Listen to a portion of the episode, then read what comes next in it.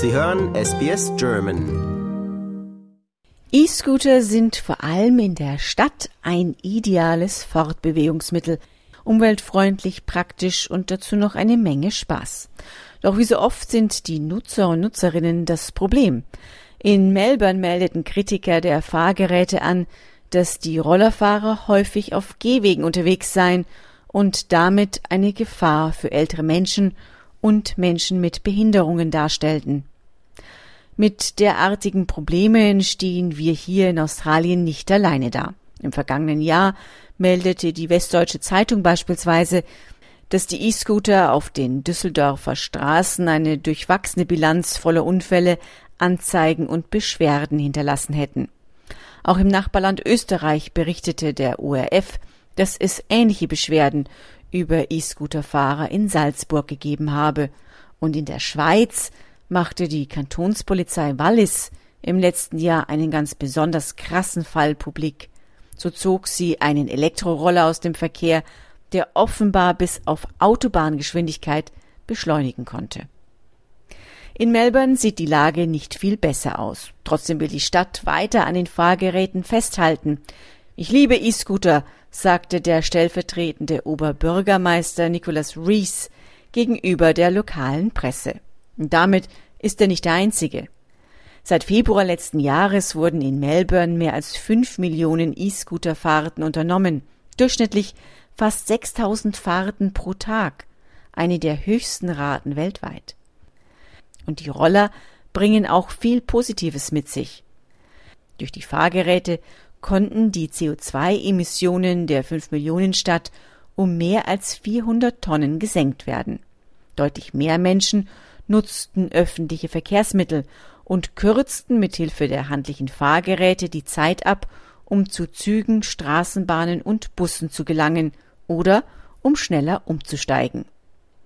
Der Gemeindevertreter Rees hofft nun, dass teils sogar gesetzwidrige Verhalten mancher Verkehrsteilnehmer mithilfe einer neuen Technologie in den Griff zu kriegen. So werden E-Scooter-Fahrer, die gegen Melbournes Straßenverkehrsregeln verstoßen, künftig akustisch gewarnt. Bei dem Projekt sind zunächst 25 E-Scooter der Firma Lime mit Kamera- und GPS-Technologie ausgestattet worden. Geplant ist, die neue Technologie irgendwann aber auf die gesamte E-Scooter-Flotte der Stadt auszuweiten. Beispielsweise können die neu präparierten Roller erkennen, ob sich Fahrer auf dem Fußweg anstatt auf der Straße befinden.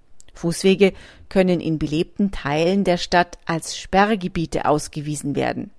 Sollten Nutzer trotzdem in eines der gesperrten Gebiete fahren, würden die neuen E-Scooter sie anschreien, sagte der stellvertretende Bürgermeister im Interview mit dem Radiosender 3AW. Neben dieser akustischen Ermahnung gibt es in der App auch programmierte Langsamfahrzonen, wo die Roller in Bereichen mit hohem Verkehrsaufkommen ausgebremst werden. Und an Orten, wo sie sich überhaupt nicht aufhalten sollen, können die Geräte komplett gestoppt und der jeweilige Fahrer oder die jeweilige Fahrerin gewarnt werden. In einer Gegend läuft derzeit auch ein Versuch, die Fahrenden zum Ende ihrer Nutzung per App-Kommunikation zu ausgewiesenen Scooterparkplätzen zu führen.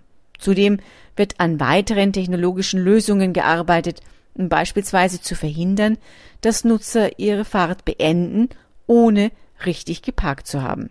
Außerdem soll es ein System geben, das erkennen kann, ob jemand, der einen E-Scooter mieten möchte, zuvor zu viel Alkohol getrunken hat.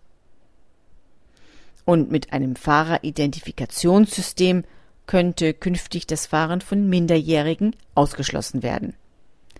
Noch sind E-Scooter nicht in ganz Australien legal. Während sie in Melbourne oder Canberra inzwischen zum Straßenbild gehören, sind sie auf öffentlichen Straßen in Sydney offiziell illegal. Die Polizei toleriert private E-Scooter-Fahrer dort aber ebenfalls weitgehend und verteilt Strafen eigentlich nur, wenn sich Nutzer nicht an die Verkehrsregeln halten. Das war für SBS Radio Barbara Barkhausen. Lust auf weitere Interviews und Geschichten? Uns gibt's auf allen großen Podcast-Plattformen wie Apple, Google und Spotify.